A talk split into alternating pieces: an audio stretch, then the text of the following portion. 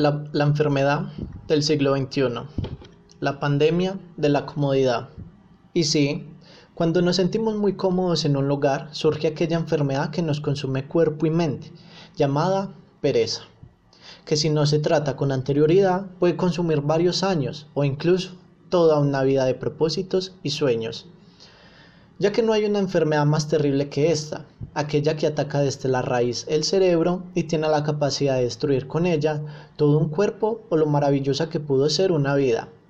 Esta enfermedad es sutil, oculta a simple vista y muchas veces aparentando ser poco ofensiva, entreteniéndonos con simples bobadas que parecen poco dañinas, pero a la hora de la verdad, muchas veces esas bobadas son las que nos impiden lograr ciertos objetivos que teníamos planteados. Recuerdo la vez que la detecté en mí, con presencia inofensiva y con gran dominio de mi pensar, ya que a la comodidad y la pereza todo está bien y no vale la pena esforzarse o intentar algo, porque según la pereza ya lo tenemos todo, o con lo que tenemos estamos bien. Pero vela ahí, imponiendo excusas en mí, limitando todo lo que podría hacer y hacer haciéndome creer que el no esforzarme obtendría todo lo que quisiera, o todo se me daría sin el menor esfuerzo. Mientras reviso las redes sociales, hago pereza, veo series de entretenimiento, o inclusive al satisfacer los placeres básicos del ser humano, los cuales son dormir, comer o tener sexo. Pero para toda enfermedad siempre hay unos anticuerpos, que con unos hábitos pueden haber más de lo normal o en sus defectos muy pocos.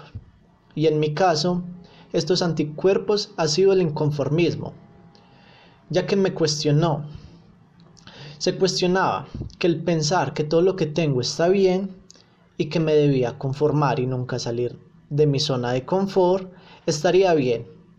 Y sí, me podrás decir, me podrás decir avaricioso, por el solo pensar de que se puede conseguir más. Y está bien si piensas que lo soy. Pero, ¿cómo podría permitirme pensar que lo único que tengo está bien y que no se puede mejorar? Que creer que lo que sé es lo necesario y cerrarme a la capacidad de aprender.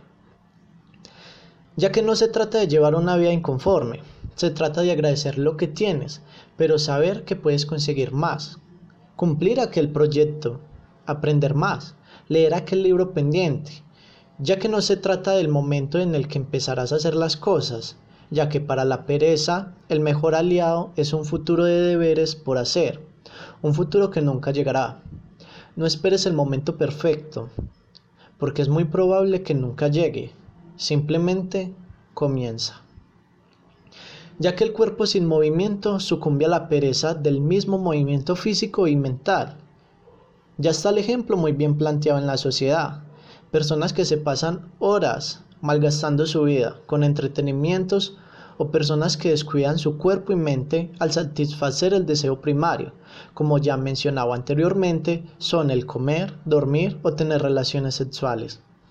Porque ponte a pensar, si aquello que te aleja de una meta son excusas ocultas en pereza o una falta de iniciativa en salir de tu zona de confort.